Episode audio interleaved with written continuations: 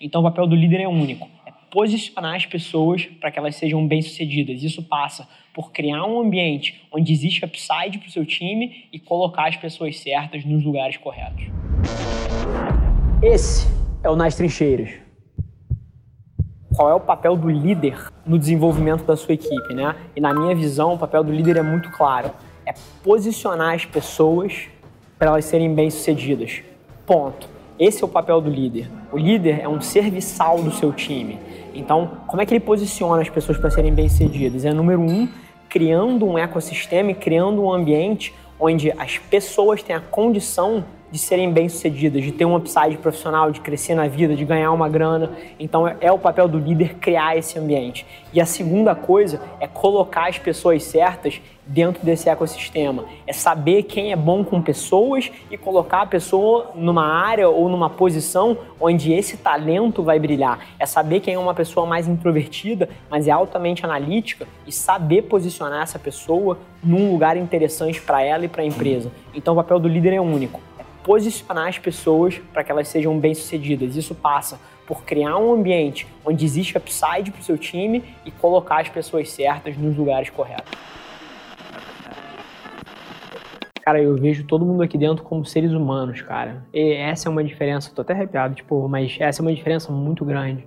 A maioria das pessoas vê o, o seu time como recursos. Tipo assim, como é que eu exploro esse cara ao máximo para que eu lucre aqui embaixo, entendeu? Cara, isso é lunático para mim.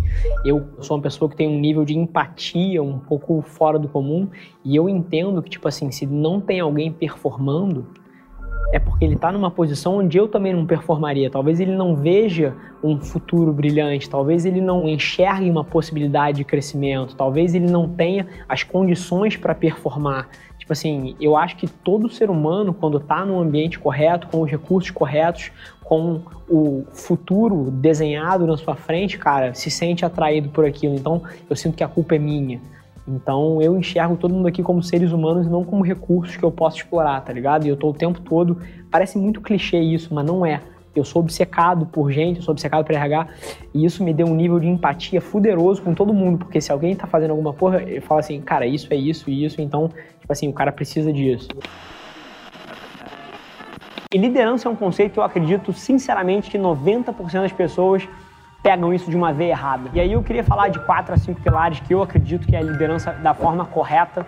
Mas a primeira coisa que eu vejo todos os dias, empresários, amigos meus super próximos errando, é que eles são incapazes de inspirar as pessoas. E isso tem umas causas muito simples. Número um, porque essas pessoas estão super ocupadas, a vida de um empresário, a vida de um empreendedor é foda e elas não fazem tempo para dividir a visão dela com as pessoas que, que passam essa jornada com ela. E cara, se tem uma coisa que é prioridade na minha vida é dividir com as pessoas que compraram o mesmo sonho que eu tenho a minha visão, o que eu tô vendo, para onde eu acho que a gente está indo. Não tem uma pessoa aqui na Velar Mídia que não saiba o nosso DRE, o nosso balanço, as nossas vendas, porra, o cliente que fechou essa semana, o cliente que está quase fechando. A gente tem uma série de relatórios internos aqui que difundem essa informação na companhia toda. No mínimo uma vez por mês a gente senta todo mundo junto e faz uma sessão onde eu trago tudo de importante que aconteceu no mês e o que vai acontecer no próximo. As pessoas fazem as perguntas que elas querem para terem certeza que elas estão entendendo tudo que está acontecendo. Isso inspira as pessoas. Então, inspirar as pessoas não é sobre você ser aquele cara no cavalo branco com a espada para cima e uma capa. Tem nada a ver com isso. Tem a ver com você dividir o seu sonho e você dividir o seu porquê, para que as pessoas possam se conectar com isso. Então, esse é o primeiro ponto.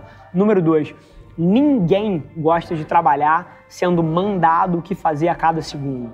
Assim, se você não tem pessoas boas o suficiente no seu negócio para que você possa dizer mais ou menos a direção que você quer e deixar ela com autonomia para perseguir um caminho específico para tomar essas decisões, é porque você está falhando lá atrás. Não é que você não está passando as informações corretas, porque você falhou contratando alguém que não é alinhado com a tua companhia. Então, se tem uma coisa que é fundamental para inspirar um ambiente de trabalho que as pessoas sejam apaixonadas por ele, é você ter a capacidade de delegar a forma como vai ser feito a direção precisa estar alinhada, senão essa porra aqui vira uma zona. Mas a forma que vai ser feito, você precisa confiar nas pessoas e deixar, inclusive, com que elas errem um pouco ao longo do tempo para que elas possam aprender. Mas isso vai fazer elas se conectarem muito mais com o negócio, vai fazer elas se sentirem muito mais inspiradas. Número 3, cara, invista tempo nas pessoas. Da mesma maneira que você puta se preocupa com o tempo de alocação do teu time de vendas e como eles estão gastando o tempo deles, se eles estão sendo, porra, eficientes, se eles usam, porra, MeTime, RD Station, Pipe Drive, tem todas as métricas e você compara os números de uma semana, se a produtividade está subindo. Cara, você deveria ter uma alocação de tempo proporcional desenvolvendo o teu time, investindo o seu tempo, a sua energia para ter conversas francas de onde eles querem ir, o que, que eles sentem dificuldade, como é que você pode ajudar eles. E aí eu super entendo, porque tem muita gente que não para para fazer isso porque nem sabe. A quantidade de gestor que não deveria ser gestor é absurda. Porque, número um, não tem domínio das funções abaixo e não tem, porra, como ajudar as pessoas, não pode servir o seu time como uma alavanca para potencializar os resultados. E, número dois, pessoas que não têm o um mínimo de interesse. É aí que eu vejo o maior problema. Interesse no ser humano que está do outro lado da mesa e aí usa as pessoas só como uma ferramenta, uma engrenagem para, porra, a sua máquina de dinheiro para botar dinheiro no seu bolso. É óbvio que você não vai conseguir inspirar ninguém fazendo isso. Ninguém gosta de ser usado, as pessoas gostam de se sentir parte de alguma coisa e se preocupar pelo ser humano do outro lado da mesa é uma parte fundamental disso. Então, invista tempo nas pessoas, desenvolvendo elas, não só como profissionais, mas como seres humanos também. Isso tem retornos desproporcionais ao longo do tempo. E número quatro, que é uma coisa que eu diria que são raras as pessoas que eu vejo fazendo. Raras, raríssimas. São as pessoas que estão dispostas de fato a ter sócios nesse sonho. Todo negócio chega num certo momento onde, se você é o fundador, se você abriu esse negócio lá desde o começo, você tem o controle da companhia, você é o dono daquilo, e eu vejo isso todos os dias. Porra, pessoas que falam: caramba, eu não tenho ninguém tão comprometido quanto eu nesse negócio aqui. Caramba, o que eu queria era uma diretoria, uma gerência e funcionários e pessoas que trabalhassem, porra, tanto quanto eu. Você é maluco? Cara, ninguém vai se comprometer tanto com o teu sonho se você tem 100% desse sonho, se você não divide essa pizza com ninguém. E principalmente, mesmo que você divida essa pizza, provavelmente você ainda assim vai ter muito mais incentivos para trabalhar muito mais que todo mundo. Então, eu não sou lunático ao ponto de esperar que outras pessoas trabalhem tanto quanto eu. Eu tenho muito mais a ganhar aqui, talvez, do que a maioria das pessoas. Então, sim, o meu está muito mais na reta. O meu está muito mais arriscado. O payoff para mim é maior. É óbvio que eventualmente eu vou trabalhar mais que os outros.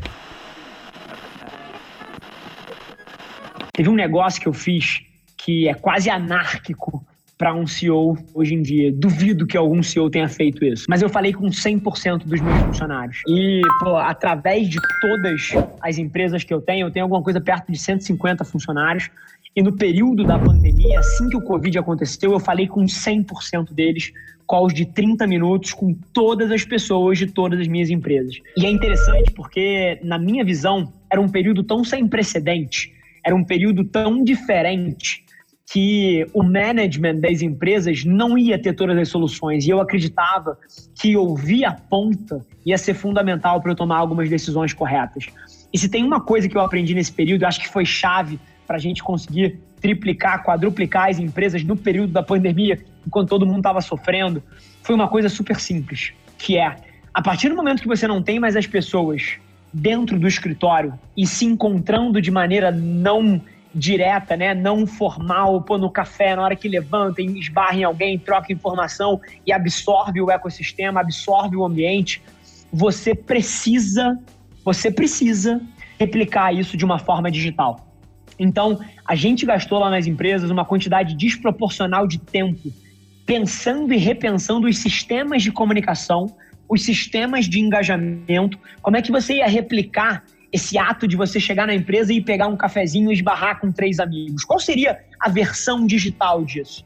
Porque no final do dia é sobre pessoas. E se tem um ser humano acordando na casa dele, abrindo o um computador, vendo um to-do list todo 2D e não esbarra com ninguém, não sente calor humano, cara, isso é muito pouco. O trabalho é muito grande dentro das nossas vidas. E esse componente da troca num ambiente 100% digital, ele precisa ser replicado. E eu acho que a gente fez isso muito bem. E isso foi uma das grandes chaves que permitiu a gente passar por essa pandemia, cara, com a cultura intacta e eu diria até mais forte, e principalmente com os resultados de negócio batendo todas as expectativas.